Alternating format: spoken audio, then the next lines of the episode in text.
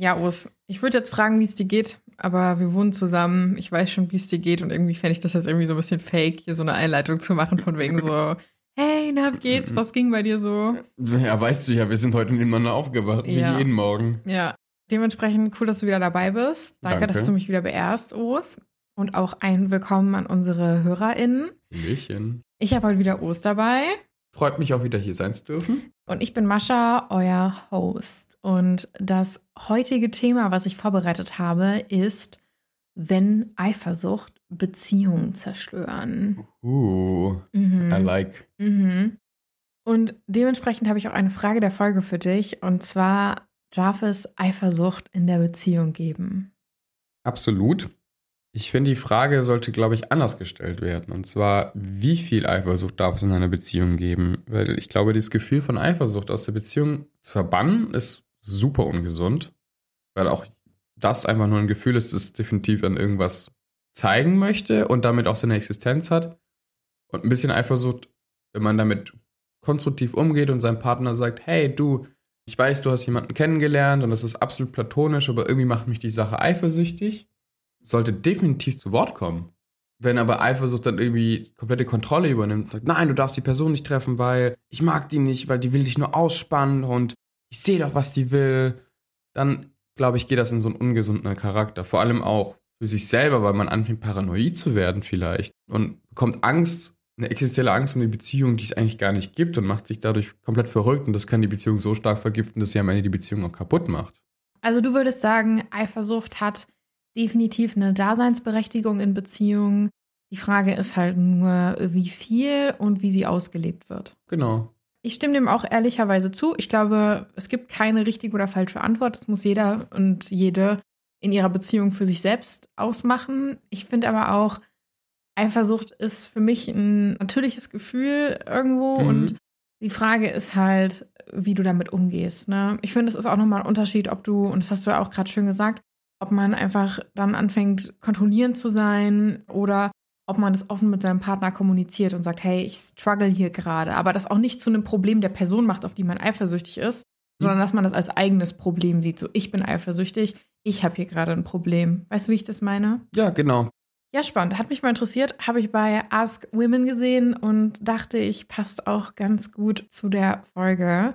Und ich würde jetzt auch direkt in den ersten Post einsteigen, wenn du damit okay bist. Bitte.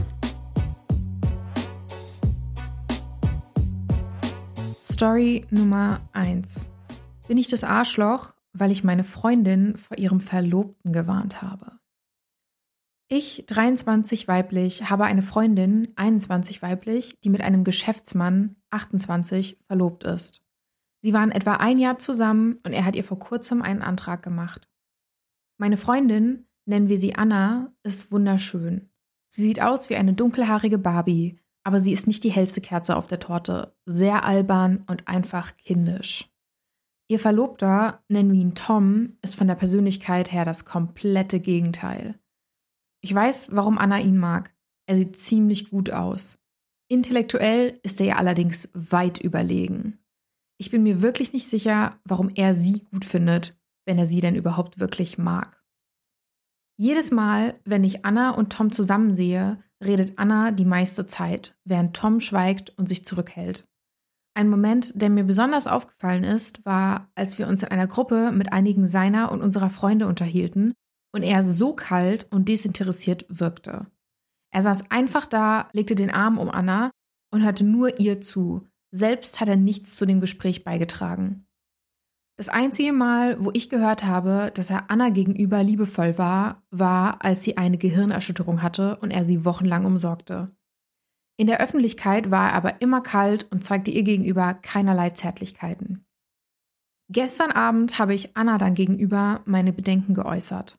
Sie sagte, sie liebe ihn und wolle den Rest ihres Lebens mit ihm verbringen. Sie erklärte, dass Tom viel zu tun hat und dass er, wenn er nicht arbeitet, alleine Zeit mit Anna verbringen möchte, sie ihn aber immer wieder zu Veranstaltungen schleppt und er sich verpflichtet fühlt, sie glücklich zu machen und mitzukommen. Dann war sie plötzlich beleidigt, als ich argumentierte, dass er aber auch um einiges klüger sei als sie und will seitdem nicht mehr mit mir sprechen. Bin ich das Arschloch? Ja. Fangen wir mal mit dem offensichtlichsten Grund an, dass du deine Freundin für dumm hältst. Und ihr jegliches Eigenverantwortung, jeglichen Verstand, jegliches Wissen, jeglichen IQ eigentlich abspricht. So, Anna kann in manchen Sachen unglaublich klug und schlau sein, in denen Tom das nicht ist. Wie bei uns. Du bist das Organisationstalent. Du bist administrativ, ich bin operatives Business. Mhm. Und es funktioniert, weil wir einfach die Stärken des anderen ausspielen. Und ich glaube, das ist nicht das Schöne in einer guten Beziehung, Stärken und Schwächen miteinander so in Verbindung zu bringen, dass man eigentlich nur mit Stärken rauskommt als gemeinsames Paar. Warum glaubst du, habe ich diesen Beitrag zum Thema Eifersucht gepackt? Und wenn dir jetzt nicht direkt ein Gedanke kommt, kann ich auch gerne noch einen Top-Kommentar vorlesen, der es eventuell ein bisschen aufklärt. Ich glaube, der erste, aber das ist vielleicht einfach nur dieses typische, vielleicht denke ich da nur so als Mann, aber sie steht auf Tom? Ja. Geht schon in die Richtung. Ich sie steht mal, auf Anna. Wäre auch interessant, aber dem ist nicht der Fall. Ich würde dir mal den Top-Kommentar vorlesen, ja? Ja. Top-Kommentar. Dieser Fall ist ein Klassiker, wenn man sich ihre Kommentare anschaut. Und jetzt kommt eine Zusammenfassung von diesen mhm. Kommentaren. Sie macht ihn an, um ihn zu testen und ärgert sich dann, dass er kalt und unhöflich zu ihr ist. Und er will, dass ihre Freundin eine Hausfrau wird. Sie will aber Hausfrau sein. Und irgendwie passen sie ihrer Meinung nach deswegen nicht zusammen. Also hier ganz kurzes Red Flag. Anscheinend ähm, hat sie in den Kommentaren auch geschrieben, dass sie ihn wohl angemacht hätte, um angeblich zu testen. Und er ist halt nicht drauf eingegangen und ist seitdem nicht so geil zu ihr. Und seitdem ist sie halt pissig. Schwierig. Klingt für mich auch nach Eifersucht, ehrlich gesagt, dass sie gerne die Person wäre, die in dieser Beziehung wäre. Und ja, dass sie einfach sieht, dass ihre Freundin vielleicht diese Checkpoints alle bei ihrem Partner mhm. sieht, die sie gerne gehabt hätte bei ihrem Partner. Ob es jetzt einen hat oder nicht, weiß ich nicht. Aber ich fand es ganz spannend, weil ich finde, Eifersucht muss nicht immer nur in der Beziehung zwischen zwei Partnern oder mehr Partnern sein, sondern es kann auch in Freundschaften und Familienverhältnissen und so weiter existieren. Absolut. Ich habe auch das Gefühl, das ist, also jedes, wo du es so sagst und auch mit diesem Top-Comment rauslässt, mit sie hat nicht getestet und sowas. Also ich habe das Gefühl, sie ist eifersüchtig nicht auf Tom spezifisch, so, oh, genau den Mann will ich haben, sondern sie wünschte sich einen vielleicht eine Art ähnliche Beziehung. Ein Mann, der sie ausführt, für sie da ist oder überhaupt ein Partner. Dann hat sie ja auch noch ihre Freundin so als unglaublich hübsch, aber halt nicht die hellste Kerze auf, dem, auf der Torte bezeichnet. Verbittert. Ich glaube, die ist dann halt auch vielleicht ein bisschen eifersüchtig und hat dann irgendwas Schlechtes noch in ihr sehen müssen. Ja, sie sieht Bombe aus, aber sie ist halt ein Dümmchen, weißt du so? Ich finde es sehr schade. Ich finde, da merkt man wirklich so eine gewisse Verbitterung. Die sind ja auch noch relativ jung, ne? Anfang mhm. 20 auch.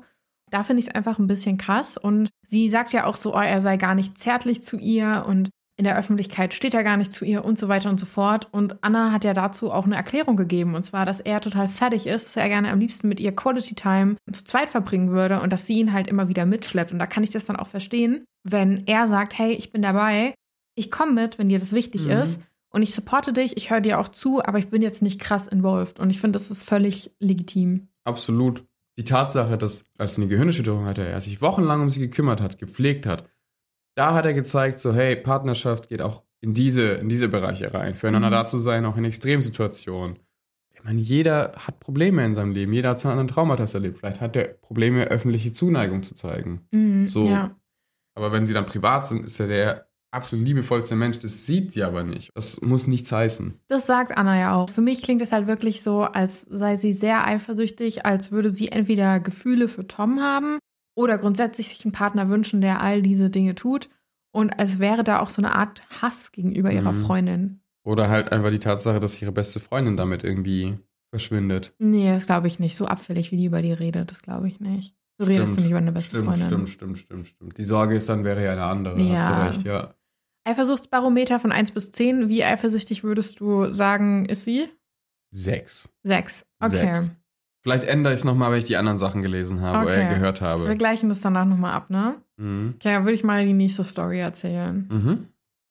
Story Nummer 2.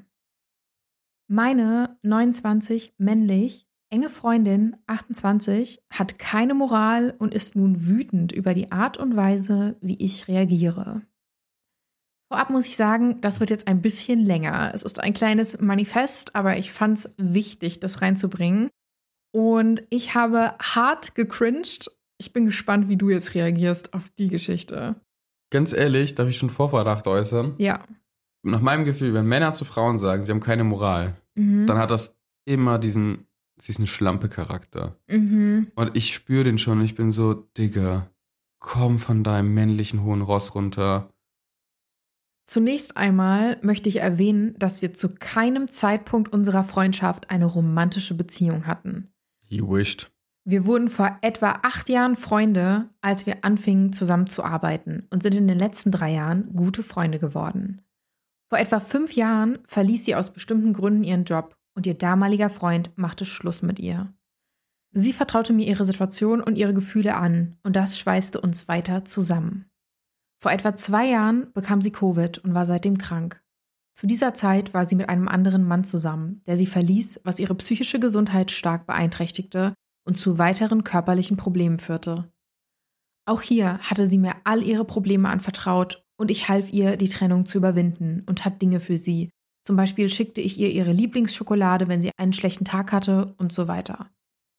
Einige Monate nach der Trennung merkte ich, dass ich romantische Gefühle für sie entwickelt hatte und gestand es ihr. Wir sprachen darüber und da sie gerade eine schlimme Trennung hinter sich hatte, sagte sie, sie sei noch nicht bereit, sich wieder zu verabreden, also entschieden wir, Freunde zu bleiben und zu sehen, wohin das in Zukunft führen könnte. Leider hatte ich immer noch die Hoffnung, dass wir mehr als nur Freunde sein könnten und verwöhnte sie weiterhin, wann immer ich die Oh, Gelegenheit der dazu hatte, eklig. mit Blumen oder Kleinigkeiten. Oh, ist der eklig. So richtig in eine Beziehung reinzwingen jemanden, weil ich zeig dir so viel Liebe. Wie kannst du mich nur nicht lieben? Hä? ja, Oh. wie gesagt, es geht noch weiter, ne? Ja, ja. Sie hat ein paar Mal gesagt, dass es ihr nicht gefällt und es ihr unangenehm ist. Aber ich erklärte ihr, dass ich das alles ohne Verpflichtungen tue und sie mir einfach ein wichtiger Mensch sei. Während dieser ganzen Dann bleib Zeit. doch dabei, was sie schon sagt, dass sie, wenn sie so wichtig ist, dann hör doch auf sie und mach nicht das, was sie nicht will. Du überschreitest Grenzen. So wichtig ist die Person dann doch nicht. Schon, ne? Während dieser ganzen Zeit hatten wir weiterhin regelmäßig Kontakt und haben fast wöchentlich telefoniert. Letzten Donnerstag gegen 1 Uhr nachts schickte sie mir eine Nachricht, in der sie mir erzählte, dass sie etwas Schreckliches getan habe und nun nicht wisse, wie sie mit den Auswirkungen umgehen sollte, da dies alles um sie herum durcheinander bringen würde. Sie wollte mir nicht sagen, was passiert war, aber ich merkte, dass sie darüber reden wollte, also versuchte ich weiter, sie zu beruhigen. Eine Stunde später rief sie mich an und sagte mir, dass sie mir erzählen müsse, was passiert sei, auch wenn sie versprochen hatte, es niemandem zu erzählen, denn es bringe sie innerlich einfach um. Dann überbrachte sie mir die schlimmste Nachricht, die ich je erhalten habe, nämlich, dass sie mit ihrem 50-jährigen Chef geschlafen hat. Sie erzählte mir dann, dass das schon seit Dezember ging und dass sie den Fehler gemacht hat, ihm mitten in der Nacht ein Foto von ihnen zusammen im Restaurant auf sein Handy zu schicken. Seine Frau hat es gesehen und sie daraufhin angerufen und beschimpft. Sie erzählte mir weiter, dass er ihr kurz vor zwei Uhr morgens eine Sprachnachricht schickte, in der er sie als Schlampe betitelte, weil sie seine Ehe zerstört habe und dass er in Zukunft nichts mehr mit ihr zu tun haben wollte, woraufhin sie mich anrief und alles erzählte. In der Sekunde, in der sie seinen Namen erwähnte, brach meine ganze Welt zusammen und ich war wie betäubt. Ich telefonierte mit ihr, bis ich zur Arbeit ging. Im Laufe des Tages wurde mir doch alles zu viel und am Abend beschloss ich, dass es genug war und ich mit ihr reden musste. Ich rief sie gegen 20 Uhr an und machte ihr Vorwürfe, weil sie mich im Grunde als ihren emotionalen Mülleimer missbraucht hatte. Ich fragte sie mehrmals, warum sie in der Zeit der Affäre nicht ein einziges Mal daran gedacht hatte, mir davon zu erzählen, damit ich mich von ihr distanzieren könne. Ihre Antwort war, dass sie nicht daran gedacht hatte, wie es sich auf mich auswirken würde, wenn ich es schließlich herausfinden würde. Ich habe ihr dann vorgeworfen, dass ich ihr egal bin und dass sie mich belogen hat und habe weitere Informationen verlangt. Sie hat es niemandem erzählt, da er verheiratet ist und einen Sohn hat, der fast so alt wie sie ist, und dass sie ihm versprechen musste, es geheim zu halten, bis er seine Frau verlässt. Ich habe ihr erklärt, dass wenn er sowas tun kann und sie bittet, es zu verheimlichen, er es wahrscheinlich schon vorher getan hat und ich wusste, dass seine Frau ihn schon mal des Betrugs beschuldigt hat. Sie verteidigte ihn noch und sagte, er sei ein aufrichtiger, fürsorglicher Mann, in den sie verliebt sei, und sie wisse nicht, was sie tun solle oder wie sie ohne ihn weiterleben solle. Wir beendeten das Gespräch als Freunde und ich meinte, dass ich Zeit brauche, um das alles zu verarbeiten, was sie akzeptierte. Am nächsten Tag schrieb oh ich Gott, ihr. es geht noch weiter. Ja, ja, das ist, ich habe doch gesagt, das, ui, ui, ui, das ist ein Manifest hier, aber das, äh, das lohnt sich. Ja. Am nächsten Tag schrieb ich ihr, dass ich einige Fragen beantwortet haben wollte und sie weigerte sich. Ich habe ihr dann vorgeworfen, dass sie mich völlig gebrochen hat und dass ich ihr nie wieder vertrauen oder sie auch nur ansehen kann. Daraufhin entgegnete sie, dass es ein einziges Geheimnis in unserer Freundschaft gewesen sei, das sie mir vorenthalten hatte und dass sie nicht verpflichtet dazu sei, mir alles zu berichten, was in ihrem Privatleben vor sich geht. Ich sagte ihr, dass ich ihr die Gelegenheit geben würde, die Freundschaft zu retten, aber dass ich ihr eh nie wieder über den Weg trauen würde. Als sie mir am nächsten Tag schrieb, machte ich sie fertig, woraufhin nichts mehr kam. Sie postete allerdings eine Instagram-Story, wo sie im Café war und man zwei Kaffeetassen sah. Ich schrieb ihr daraufhin eine Nachricht und beschuldigte sie, mich wieder zu belügen und die Affäre trotz allem, was passiert sei, fortzusetzen. Sie rief mich daraufhin an und war wütend. Sie behauptete, mit ihren Eltern unterwegs zu sein, weil die gesehen hatten, wie schlecht es ihr ging, was ich für eine glatte Lüge halte. Sie blaffte mich dann am Telefon an, dass ich immer viel zu viel in alles hineininterpretiere und dass ich kein Recht habe zu hinterfragen, wo sie ist oder mit wem sie zusammen ist und dass ich auch kein Recht habe, so zu reagieren, wie ich es tue, weil wir nicht zusammen sind und auch noch nie zusammen waren. Sie meinte, sie würde mir nie wieder was erzählen und für sie wäre diese Freundschaft jetzt vorbei. Ich möchte sie wirklich nicht als Freundin verlieren, aber gleichzeitig glaube ich nicht, dass ich ihr jemals verzeihen oder vergessen kann, was sie mir angetan hat. Habe ich wirklich etwas falsch gemacht und sollte ich versuchen, diese Freundschaft wieder aufzubauen? Dein Take, Urs. Hau raus, was du denkst. Also vom Titel hatte ich schon direkt das Gefühl, dass sie mit anderen Männern geschlafen hat und er das ja moralisch so verwerflich findet und so ein schlampenhaftes Verhalten, würde ich jetzt mal Mhm. auf gut Deutsch sagen.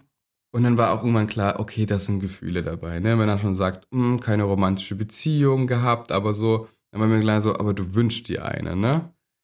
Aber er hat halt einfach nicht das Recht, sie als irgendwas zu betiteln oder zu beschuldigen. Und wenn sie halt eine Affäre mit ihrem Chef hat, dann hat sie halt eine Affäre mit ihrem Chef. Wenn sie ihren Chef liebt, dann liebt sie ihren Chef. Und wenn der Chef sie zurückliebt, dann liebt der Chef sie zurück. Punkt. Sachen können auch mal kompliziert sein, du. Der Schreiber hat sich da rauszuhalten. Mhm. Wenn sie sagt, hey, es ist mein Business und es ist auch nichts, was dich da interessieren sollte. Wenn du verletzt bist, wenn du eigentlich Gefühle für jemanden hast und wünschst, dass du die Person wärst, dann geh in Dignity. Ja, wo ich mich gerade ein bisschen aufgehangen habe, ist der Chef. Und ich bin auch der Meinung, wir sollten immer alle Seiten sehen. Aber jemand, der seiner Geliebten schreibt, dass sie eine Schlampe sei, die ihre Ehe kaputt gemacht habe, für so jemanden habe ich einfach kein Mitleid. Und für mich hat es auch wieder was mit so Power Dynamics zu tun. Ein 50-Jähriger, der Mhm. auch noch eine Führungsposition hat über sie. Das heißt, ihr Beruf ist damit auch irgendwo vielleicht gefährdet.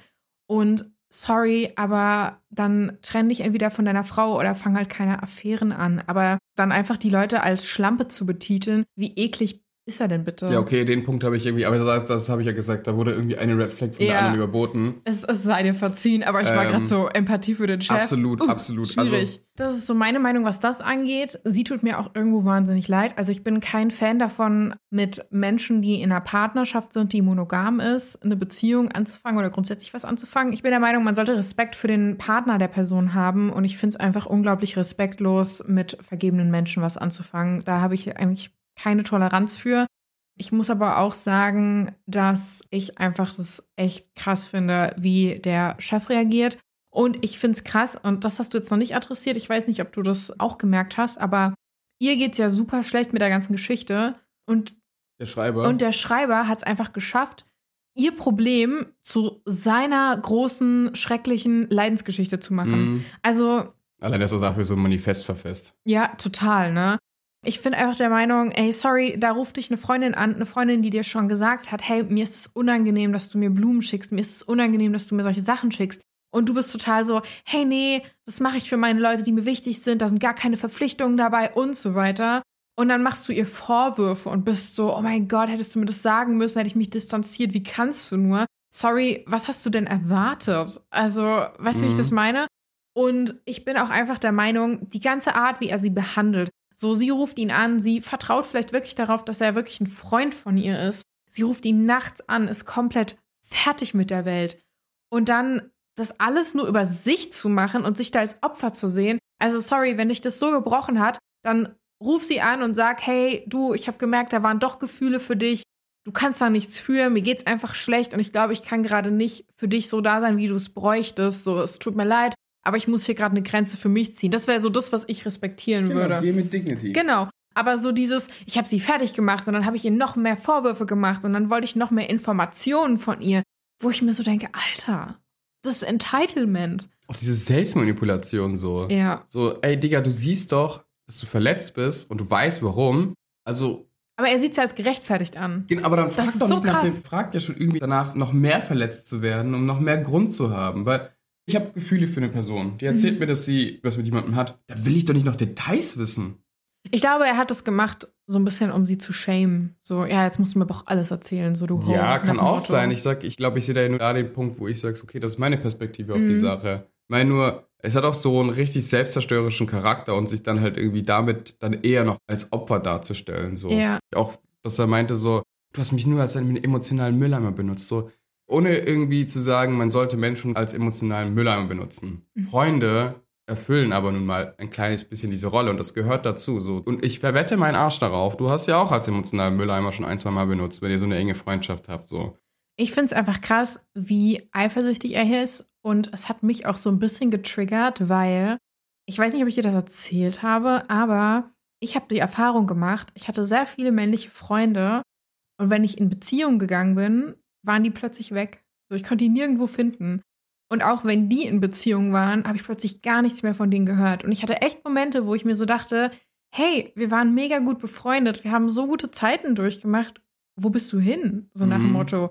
Und dann war das so ein, es war gar nicht mehr responsive oder es war halt so ein, ja, ich habe jetzt eine Freundin oder man hat irgendwie gar nicht mehr reagiert. Und ich meine, wir sind jetzt seit knapp drei Jahren zusammen und ich habe fast nur noch weibliche Freundinnen.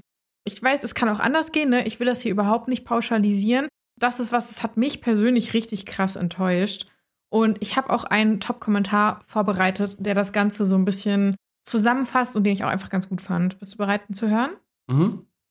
Der Top-Kommentar lautet: In Anführungsstrichen, sie schuldet mir nichts weiter als ihre unsterbliche Liebe und Dankbarkeit für Dinge, um die sie mich gebeten hat, dass ich sie lasse, weil sie ihr unangenehm sind. Das sind ganz schön viele Worte, um auszudrücken, dass er nur mit ihr befreundet ist, weil er eine Beziehung will. Exactly. Aus diesem Grund hassen Frauen die Friendzone. Friendzone bedeutet nämlich nicht, dass man in der Warteschleife als potenzieller Partner ist, sondern dass man einfach nur befreundet ist und sich gegenseitig auch nicht mehr als das schuldet. Voll. Preach. Wirklich. Amen. Bruder ja? oder Sister. Amen. Sister. Ja. Aber, ist halt echt so, ne? Aber auch, dass Männer dieses Wort Friendzone erfunden ich haben. Ich hasse es. Um die Schuld, also dass man nicht den gleichen Response erhält an Gefühlen, wie man sie ausdrückt, ne? Mhm. Und das dann für die Frau zu blamen, so, ach, sie hat mich gefriendzoned. Mhm. So, Bruder, du bist halt einfach nur ein Freund und das ist voll okay. Ja, ich finde es auch mega nervig und das erinnert mich gerade auch, auch an diese ganzen Coaches, die dann so sagen, wie du aus der Friendzone rauskommst, wo ich mir so denke, wie wäre es, wenn du einfach respektierst, dass diese Frau kein Interesse an dir hat, was mehr als freundschaftlich ist? Und ich sage ja nicht, dass sich aus Freundschaft nie Liebe entwickeln kann. Aber es muss halt nicht sein. Und das ist dann von beiden Seiten. Und dieses Nicht-Akzeptieren und die ganze Zeit so lauern, das ist ja wie so Geier, die darauf warten, dass du so Single bist. Und das finde ich mhm. so eklig. Mhm. Also, sorry, ich kann es nicht anders sagen. Ich möchte hier respektvoll bleiben. Aber das triggert mich enorm, weil ich das einfach auch finde, hier werden Frauen wieder als Objekte gesehen. Die werden nicht als Personen gesehen, die eine tolle Persönlichkeit haben, mit denen man befreundet sein kann, mit denen man einfach die Zeit genießen kann. Und das sind einfach Menschen, das sind Individuen. Nein, die werden einfach nur als Objekte gesehen. Und das finde ich einfach ekelerregend. Das mhm. macht mich sauer, dass es immer noch 2023 sowas gibt. Kann ich voll nachvollziehen. Für mich hat das auch richtig diesen I'm the nice guy Vibe so. Also, uh, schwierig. Mhm.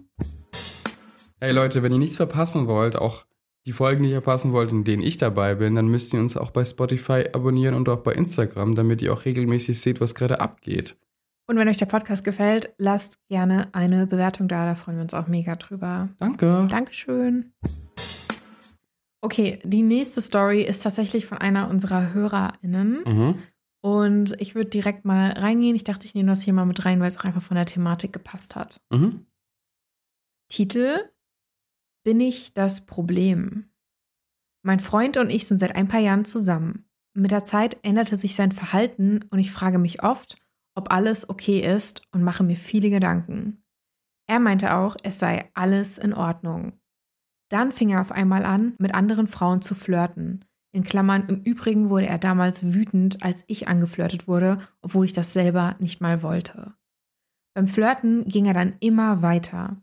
Küsse am Hals, an der Hüfte zu sich ziehen und so weiter.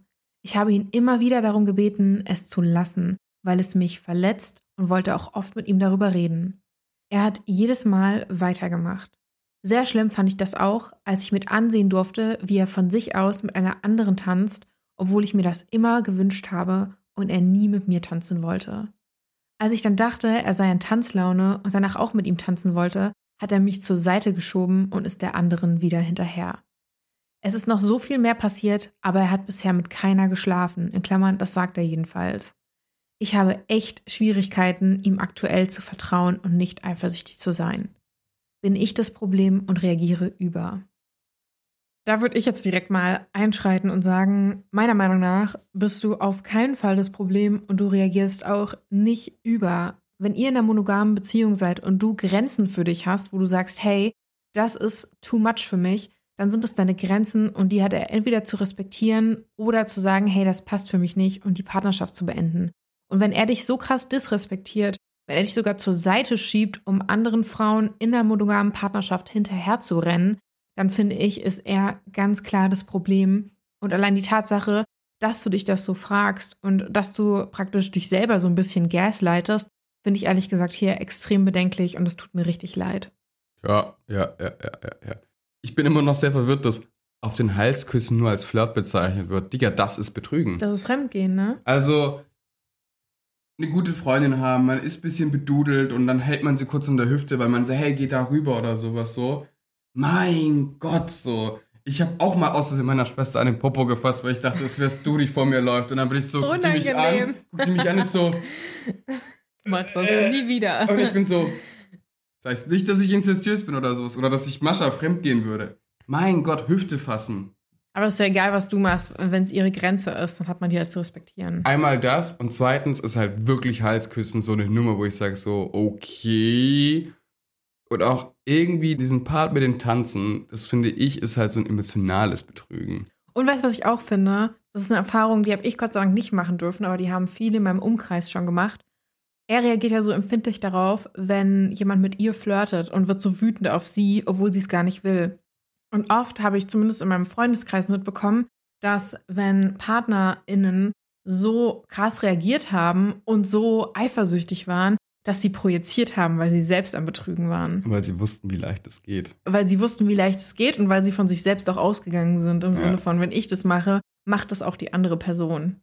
Also es klingt so, finde ich, als würde der Partner sie null respektieren und als wäre das wirklich einfach eine echt ungesunde Sache. Ich meine, wir kennen jetzt nicht die positiven Aspekte dieser Beziehung, aber für mich wären das halt wirklich Dealbreaker, muss ich sagen. Mm, ja, schon. Also ich kann mir auch vorstellen, dass die Beziehung auch in einem, definitiv in einem sehr guten Rahmen angefangen hat. Und leider ist es aber halt auch so, dass wie bei jeder Beziehung, gerade wenn man vielleicht auch noch jünger ist und vielleicht auch jünger zusammengekommen ist, geht ein bisschen die La Passion flöten, so. Und dann sucht man die sich woanders vielleicht.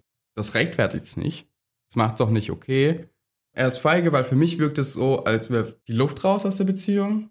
Die La Passion ist weg. Es ist absolut normal und leider auch traurig, aber dann gehört es halt auch dazu, dann einen Abschluss zu finden und wenn dein Partner das für sich entdeckt hat und das nicht macht, dann ist er super feige. Es gehört natürlich dann trotzdem, wenn der andere das nicht macht, kannst du nicht die Verantwortung auf ihn überlassen und einfach nur mit der Frage, ist alles okay? Er sagt ja, also ist alles okay, aber irgendwie nicht. Du merkst ja, dass nicht alles okay ist. Dann musst du vielleicht den ersten Schritt machen und sagen so, hey, hier passt es nicht, hier ist nicht und da muss vielleicht was passieren und wenn nichts passiert, dann ist es vorbei. Was ich auch krass finde, ist ehrlich gesagt, dass sie ja sagt, sie versucht ihm zu vertrauen und er sagt dann immer wieder, nee, ist alles gut. Und mhm. ich finde, es ist eine extrem traumatische Erfahrung, wenn man dann im Nachhinein erfährt, dass nicht alles gut war. Und ich habe das jetzt oft im Freundeskreis auch schon erlebt und es klingt für mich auch irgendwie so ein bisschen genau. danach. Und das finde ich halt auch einfach richtig krass. Sie tut mir einfach mega leid ja, in der voll, ganzen aber Sache. Ich glaube, deswegen gehört das auch dazu, wenn das der Partner nicht macht, dass man selbst vielleicht dann auch wirklich mal diesen Schritt im Kopf weitergeht und zu sagen, okay, es ist nicht alles okay und seinem Bauchgefühl vielleicht auch zu vertrauen anstatt den Worten des Partners, weil er irgendwie ja gerade zeigt, Ja. dass er nicht vertrauenswürdig ist und dann vielleicht, ich sage jetzt nicht sofort die Trennung einzuleiten oder sowas, aber vielleicht dann auch ein gewisses Ultimatum zu stellen, zu sagen, hey, pass mal auf, es klappt hier gerade gar nicht, ich fühle mich unwohl. Du bist nicht verpflichtet, in eine Beziehung zu stecken, in der du dich unwohl fühlst. Und wenn du das raise und sagst, so, wir müssen dran arbeiten, dass ich mich wieder wohlfühle, da sollte er nicht rumheulen. Da kann man ja sagen, so, hey, ich will in eine Paartherapie gehen. Ich will ein paar Sessions mit einem Mediator machen. Da kann auch keine wirkliche Ausrede von ihm kommen, weil zu sagen, ach, als Therapeut, da fühle ich mich unwohl, ist halt so ein, hey Digga, sie fühlt sich in der Beziehung permanent unwohl. Ja. Du fühlst dich von drei Sessions unwohl. Ich glaube, mach mal den Schritt. Zeigt dann aber auch, wie wichtig ihm die Partnerschaft eben ist oder genau, nicht. Ne? genau. Alright, wollen wir mal zur nächsten Story gehen. Mhm. Story Nummer vier. Und die Mhm. fand ich richtig heftig. Ich glaube, das ist die heftigste von den Stories, die ich heute dabei habe. Okay. Bist du bereit? Mhm. Bin ich das Arschloch, weil ich nicht will, dass mein Mann zur Beerdigung seiner Ex geht? Absolut. Ich gebe zu, dass ich von vornherein voreingenommen war und sie einfach nicht ausstehen konnte. Ich nenne sie immer seine Ex. Er hat sie als eine Freundin bezeichnet. Wir sind alle Anfang 40. Sie ist kürzlich an einem Aneurysma verstorben. Ich bin seit zehn Jahren mit ihm zusammen, aber er kannte sie über 20 Jahre. Er erzählt es heute so. Sie waren während des Studiums befreundet, haben gedatet und geheiratet, merkten dann, dass sie kein gutes Paar waren und beschlossen, nur Freunde zu bleiben. All das geschah Jahre, bevor ich ihn kennenlernte. Er machte von Anfang an klar, dass sie ihm wichtig sei und eine Freundin in seinem Leben. Erst ein paar Monate, nachdem wir uns kennengelernt hatten, fand ich dann heraus, dass diese Freundin eigentlich seine Ex-Frau war. Er erklärte mir alles und sagte, sie sei einer seiner engsten Freundinnen und die Beziehung sei rein platonisch. Ich äußerte ein gewisses Unbehagen darüber, dass er seiner Ex so nahe steht, und er antwortete, das ist in Ordnung. Wenn du ein ernsthaftes Problem damit hast, lass es mich jetzt wissen und spar uns die Zeit. Ich werde sie wählen. Ich mag dich, aber ich kenne sie seit über zwölf Jahren und sie ist einer der wichtigsten Menschen in meinem Leben. Damit musst du dich abfinden, wenn du willst, dass das mit uns was wird. Als wir uns verlobten, fragte ich ihn erneut. Er schaute mich perplex an und fragte, warum sollte unsere Heirat meine Freundschaften beeinträchtigen? Ich schluckte es hinunter und war einverstanden. Ich ärgerte mich über jeden Moment, in dem ich sie sah, vor allen Dingen, wenn wir zusammen sein mussten. Sie verstand einen Teil von ihm, den ich nicht verstehen konnte. Ihr Mann war auch mit meinem befreundet, also konnte ich ihn nicht als Argument benutzen. Er aß mit seiner Ex regelmäßig zu Mittag, sie gingen gemeinsam in Nerdfilme und so weiter. Die wenigen Male, die ich ihn darauf ansprach, sagte er, wir hatten dieses Gespräch schon einmal und du hattest die Chance, es damals zu beenden. Sie starb, nachdem sie neulich vom gemeinsamen Mittagessen zusammen auf dem Weg zu ihrem Auto waren. Er weinte viel, aber ich war ehrlich gesagt erleichtert. Er hat ihrem Mann bei der Planung der Beerdigung geholfen und ich meinte zu ihm, du glaubst doch nicht, dass du gehst, oder? Mein Argument war kurz gefasst, sie ist tot, also ist sie kein Faktor mehr. Er kann seine Ausrede aller, sie ist meine Freundin, nicht mehr verwenden, da sie nicht mehr existiert. Er hat jetzt auch schon tagelang geweint, er kann jetzt mit der Trauer um sie aufhören. Es gibt keinen Grund für ihn, zu ihrer Beerdigung zu gehen, denn ich würde sie nicht auf seiner haben wollen. Er wurde so wütend, wie ich ihn noch nie erlebt habe, als ich ihm das sagte, und antwortete, dass er hingehen werde, egal wie ich mich fühle. Neben mir sei sie seine engste Freundin in seinem Leben gewesen. Er, ihr Ehemann und meine Schwestern nennen mich wegen der Sache ein unsensibles Arschloch. Absolut. Alle sagen, dass ihre Beziehung rein platonisch war und ich einfach herzlos bin. Mhm. Ich hatte nie das Gefühl, dass ihre Beziehung angemessen sei und ich habe das jahrelang verheimlicht, weil ich mit meinem Mann zusammen sein wollte. Jetzt, wo sie nicht mehr da ist, habe ich nicht mehr das Gefühl, das verbergen zu müssen und kann endlich frei darüber sprechen. Bin ich das Arschloch dafür, dass ich einfach nur wollte, dass er endlich mit ihr fertig wird und nicht zu ihrer Beerdigung geht? Ja, ja, ja. Ganz Wie heftig Ja. ist diese Story? Es tut mir einfach echt leid für den Typen. Selten so einen erwachsenen Part in dieser Geschichte gehabt. Meistens sind irgendwie beide sehr unerwachsen oder irgendjemand hat irgendwas, aber hier muss ich sagen, Mann, Respekt und Chapeau an den Typen für so ein erwachsenes Verhalten. Eine Beziehung mit einer Person einzugehen, mit der man befreundet war. Zu merken, sogar so weit zu gehen, dass man heiratet. Zu merken, dass es nicht klappt und dann diesen erwachsenen Schritt einzuleiten, zu sagen, wir waren besser als Freunde, lass uns wieder zurück dahin gehen und das dann auch noch so smooth hinzubekommen. Dann auch noch mit dem Mann von seiner Ex-Freundin oder seiner nicht mehr Ex-Freundin, sondern einfach nur seiner Freundin befreundet zu sein. Und auch so erwachsen mit seinem aktuellen Partner umzugehen, zu sagen, hey, ich werde für keine Partnerschaft der Welt eine Freundschaft aufopfern, weil ich finde, jede Beziehung, die du mit einem Menschen hast, egal ob freundschaftlich oder beziehungstechnisch, sollte mit gleichem Respekt behandelt werden wie jeder andere auch. Er hat eine wichtige Bezugsperson in seinem Leben verloren und du kommst dann her und bist so, ja, ist doch jetzt tot, ist doch egal, so. Richtig heftig, ne? Alter, der Typ tut mir einfach nur leid. Das ist so, wie empathielos willst du sein? Ja. Ich finde, das Einzige, wo ich so sage, ah, das ist vielleicht nicht so smooth gelaufen ist, dass er anfangs gesagt hat, hey, das ist eine Freundin von mir, die wird in meinem Leben bleiben und er erst Monate später dann erzählt hat, dass es eigentlich eine Person war, mit der er mal verheiratet war. Das hätte smoother laufen können, finde ich. Aber ansonsten finde ich auch, dass er alles richtig gemacht hat und das völlig fair ist von ihm zu sagen, hey, das ist für mich so und entweder du gehst mit oder du gehst nicht mit, aber hier sind ganz klar meine Boundaries und das finde ich auch richtig. Da haben wir eine unterschiedliche Meinung, würde ich sagen.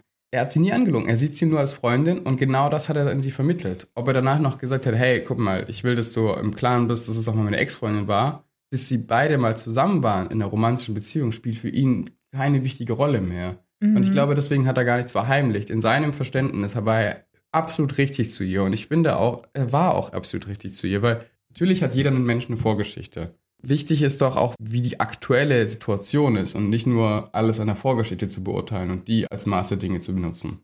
Also ich glaube, da sehen wir es echt unterschiedlich. Für mich wird es jetzt keinen Unterschied machen, ob die Person davor in einer Partnerschaft mit der anderen Person war, aber ich würde es wissen wollen. Ich finde dieses, ja, ich wurde ja nicht danach gefragt, wenn das Leute mir gegenüber bringen, in Partnerschaften finde ich das so ein bisschen schäbig, weil das ist so ein, naja, du hast mich nicht gefragt, also muss ich es auch nicht erzählen. Das ist für mich Lügen, muss ich ehrlicherweise sagen. Mhm. Ich glaube, da sind wir vielleicht unterschiedlicher Meinung. Ich hätte diese Freundschaft total toleriert, aber ich sag nur, es wäre mir, glaube ich, schwerer gefallen, wenn ich erst Monate später dann diese Informationen noch gekriegt hätte. So, das finde ich nicht fair und ich finde, es ist egal, wie er das sieht. Das ist zumindest für mich wäre das was Relevantes zu wissen, wenn da eine Freundschaft ist, die so eng ist. Hey, by the way, wir waren mal verheiratet. Ist jetzt meine Meinung. Da müssen mhm. wir auch nicht miteinander übereinstimmen. Nee, die müssen wir auch Müssen wir ja nicht immer, aber so sehe ich das einfach. Und ich finde es einfach krass, wie empathielos sie hier ist. Ich meine, ich weiß nicht, ob du das gecatcht hast, aber sie hatte dieses Aneurysma und ist gestorben, während die zusammen auf dem Weg zu ihrem Auto waren. Das heißt, er hat sie sterben sehen. Das heißt, er hat sie sterben sehen. Diese Person, die über 20 Jahre in seinem Leben war und dann einfach zu sagen, ja, Mai, sie ist jetzt tot, sie existiert nicht mehr. Dementsprechend vergiss, dass du überhaupt auf die Beerdigung gehst. Vor allen Dingen, das wäre ja auch, selbst wenn sie so unglücklich damit ist, wäre das ja wirklich eine graceful way gewesen, das Ganze zu beenden, indem man total offen ist und sich denkt, okay, wenn ich jetzt schon diesen dummen Konkurrenzkampf geführt habe, dann kann ich ihn doch jetzt auf diese Beerdigung gehen lassen, damit abschließen lassen, für ihn da sein und that's it so, oder? Dann muss ich doch nicht jetzt noch mal so eine Scheiße bauen, oder? Mhm. Also ich finde es auch irgendwo nicht so besonders smart von ihr. Und ich habe auch ein Update, sehr zu deiner Freude, glaube ich. Wenn du schon sagst, sehr zu meiner Freude, dann liege ich richtig, wenn ich sage, sie sind nicht mehr zusammen. Maybe. Soll ich es vorlesen? Okay.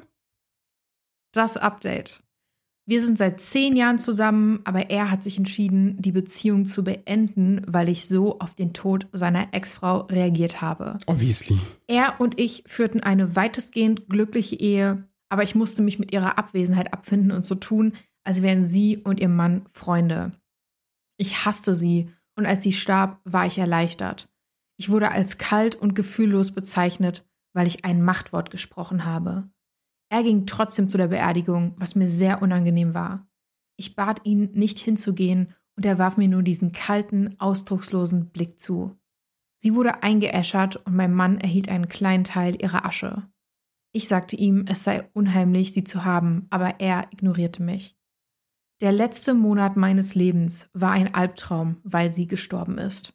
Mein Mann hat kaum mit mir gesprochen und fast alle unsere Freunde und Verwandte haben mir geschrieben und mich ein Monster genannt. Das ist alles passiert, weil jemand meinen ursprünglichen Beitrag auf Reddit gesehen und ihn mit allen möglichen Leuten geteilt hat, sogar mit Menschen an meinem Arbeitsplatz. Ich war gerade für mehrere Tage auf einer Geschäftsreise außerhalb der Stadt. Am Freitag kam ich nach Hause und fand ein teilweise leeres Haus vor. Sein Auto war verschwunden und er hatte mir einen Brief geschrieben, in dem stand, dass wir uns scheiden lassen. Nicht, dass er die Scheidung will, sondern dass er sie bereits eingereicht hat. Er sagte, mein Post sei eines der verletzendsten Dinge, die er je gelesen habe und dass meine Eifersucht auf seine Freundschaft einfach verrückt sei. Er schrieb, ich habe sie verdammt nochmal sterben sehen. Sie war an meiner Seite, als es passierte, und ich habe immer noch Albträume davon. Er sagte, ich würde das Haus behalten, weil er nicht jeden Morgen mit einer Erinnerung an die jahrelangen Lügen unserer Ehe aufwachen will. Tell me how salty you wanna be. Mhm. Er hinterließ eine Liste mit dem, was er mitnimmt und sagte, ich könnte den Rest behalten.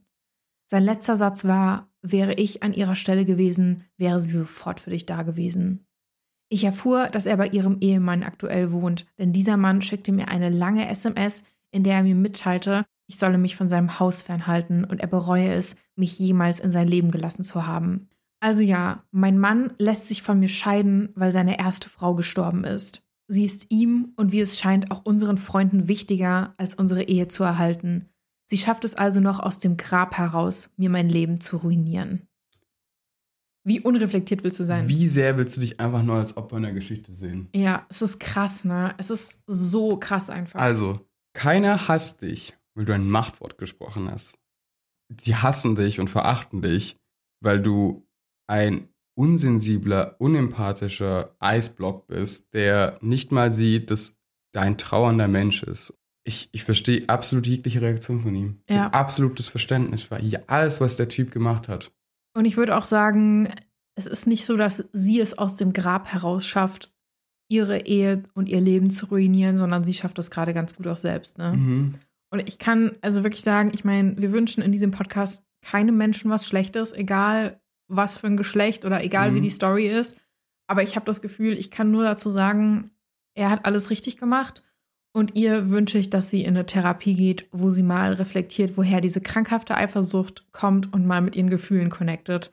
Weil so, das ist auch was, da sollte man vielleicht nicht in eine neue Beziehung reingehen mit so einem Mindset und so wenig Reflexion, oder? Zumindest sollte es keinem anderen Menschen angetan werden, in eine Beziehung mit einer Person zu gehen, die so unreflektiert ist. Bist du bereit für die letzte Story? Ja. Story Nummer 5. Bin ich das Arschloch, weil ich meine Eltern darauf hingewiesen habe, dass sie meine Schwester bevorzugen? Meine ältere Schwester Kim, 28, hat gesundheitliche Probleme, die sie immer wieder erwähnt. Ich denke, dass sie bei den meisten davon lügt. Sie hat angeblich Epilepsie, Autismus, ADHS, PCOS und so weiter. Sie tut auch Dinge, um sich selbst gut aussehen zu lassen, zum Beispiel spenden und sich ehrenamtlich engagieren. Meine Eltern sind der Meinung, dass sie nichts falsch machen kann und ich glaube, dass sie die meiste Zeit für sie bezahlen und mich deswegen anlügen. Sie arbeitet nur in einem handwerklichen Beruf und sollte nicht in der Lage sein, Miete, Medikamente, Krankenversicherung und schöne Geschenke für unsere große Familie bezahlen zu können. Meine Eltern haben sie immer für die verantwortungsvollste gehalten und ließen mich und unsere vier jüngeren Schwestern oft in ihrer Obhut. Seit kurzem geht Kim zur Therapie und erwähnt bei unseren Familiengesprächen Dinge, die sie für wichtig hält. Zum Beispiel hat sie offenbar eine Essstörung und fühlt sich von unseren Eltern parentifiziert. Letzte Woche sagte sie, ich sei eine Quelle von Trauma und Missbrauch für sie. Meine Eltern stimmten ihr zu und ich sagte, dass sie sie immer als den Liebling behandelten und sie nur lüge. Meine Eltern nannten mich eine Zicke und sagten, ich solle selbst eine Therapie machen. Ich habe den Anruf beendet. Seitdem habe ich sie nicht mehr angerufen oder auf Nachrichten geantwortet und Kim schickte mir Nachrichten, in denen sie versucht, sich zu entschuldigen, einfach nur, um gut dazustehen. Einige meiner Freunde stimmen mir zu, andere sagen, ich sei das Arschloch und solle eine Therapie machen. Ich fühle mich nicht schlecht dabei, weil es die Wahrheit ist. Kim erhält einfach eine Sonderbehandlung und das ist ungerecht. Wegen ihres aufmerksamkeitsheischenden Verhaltens als Kind haben wir aufgehört, uns zu verstehen, denn sie mochte eher jungen Sachen und war nicht normal. Ich habe keine Beziehung zu meiner Mutter, weil sie immer auf Kims Seite steht. Sie lügt und gibt vor, Dinge zu mögen, um sich als etwas Besonderes darzustellen. Zum Beispiel sei sie bisexuell, genderfluid oder nicht binär. Ich glaube nicht, dass ich im Unrecht bin, wenn ich mir eine normale Schwester und eine normale Familie wünsche. Vor allen Dingen jetzt, wo meine anderen Geschwister auch eine Sonderbehandlung bekommen, weil sie neurodivergent sind, was auch immer das bedeuten soll. Meine Eltern haben ihre Gewohnheiten geändert, um sich auf die sensorischen Probleme meiner jüngeren Schwester einzustellen, die sie erfindet, weil sie faul ist. All das passiert nur, weil Kim einen schlechten Einfluss auf sie hat. Ich glaube, sie ist das Arschloch, denn sie hat ihr ganzes Leben lang gelogen und meine Eltern und Geschwister getäuscht. Bin ich das Arschloch? So, und bevor du mir jetzt dein Take gibst, wollte ich noch kurz ergänzen, in den Kommentaren wurde geklärt, dass sie wirklich ärztliche Diagnosen hat, also Kim. Und für die, die das nicht wissen, Neurodivergent bedeutet zum Beispiel, dass man ADHS hat, ADS hat, Autismus hat und dass das Gehirn einfach ein bisschen anders funktioniert. Und Parentifizierung bedeutet, dass man ein Geschwisterteil hat, meist das älteste, was einfach beauftragt mit damit, dass man sich um die anderen Geschwister kümmert und die elterliche Verantwortung auf dieses Geschwisterteil abgegeben wird. So, Os, jetzt darfst du loslegen. Die Frage war ja, bin ich das Arschloch? Ja und nein. Absolut hast du recht, deinen Eltern mal die Meinung zu geigen und zu sagen, hey, ich habe das Gefühl, ihr habt mich vernachlässigt wegen meiner Schwester. Aber diesen Vorwurf an die Schwester zu machen, ist so, als würdest du einem Typen ohne Beine sagen, warum läufst du die Treppen nicht hoch? Warum war das doch den scheiß Aufzug? So, du blockierst den Weg. Er kann nicht anders. So. Mir fehlen die Worte zu beschreiben, wie egoistisch und narzisstisch das ist eigentlich, auf sich bezogen, auch das alles ist. Mir tut es gerade ehrlich gesagt richtig leid, weil ich sehe auch auf jeden Fall, dass sie da das Arschloch ist. Sie sieht ja auch in Kim den ultimativen Bösewicht, sage ich mal. Auch, dass sie sagt, ihre jüngere Schwester hat ja jetzt auch ADHS war es, glaube ich. Und das ist bestimmt auch nur eine Lüge, dadurch, weil sie den Einfluss hat von ihrer großen Schwester. Aber ich finde, von dem, was sie auch beschreibt über die Eltern, die anscheinend diese Parentification oder Parentifizierung bei Kim hatten, und auch die Art, wie sie reagieren. Also Kim sagt, hey, ich habe hier Traumata und sie sagt, hey, nein, das ist eine Lüge.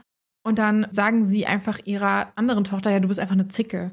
Statt einfach zu sagen, okay, wow, hier ist was falsch gelaufen. Und ich bin auch der Meinung, dass viele der Traumata, die Kim hat, so wie auch die von OP, in den Eltern rühren. Gegenüber den Eltern hast du das absolute Recht. Aber zu verstehen, dass diese Wut, die du eigentlich gegen deine Schwester regtest, gar nicht gegen deine Schwester eigentlich ist, weil deine Schwester ja auch nur ein Opfer der Sache ist. Aber da wollte ich auch noch was zu sagen. Ja. Und zwar, ich bin auch der Meinung, die sind jetzt alle Mitte 20. Also so langsam sollte die Selbstreflexion auch reinkicken oder grundsätzlich die Reflexion, um zu sagen, okay, fuck, vielleicht brauche ich halt wirklich Therapie, vielleicht sollte ich mich mal damit auseinandersetzen und vielleicht ist meine Schwester gar nicht so schrecklich und bösartig und an allem schuld, sondern vielleicht gibt es da noch andere Faktoren, die einfach ausgeblendet werden. Ich ähm, habe auch einen Top-Kommentar. Hm, Den fand ich auch ganz gut. Den würde ich auch gerade mal kurz vorlesen, bevor ja, wir hier weiter diskutieren.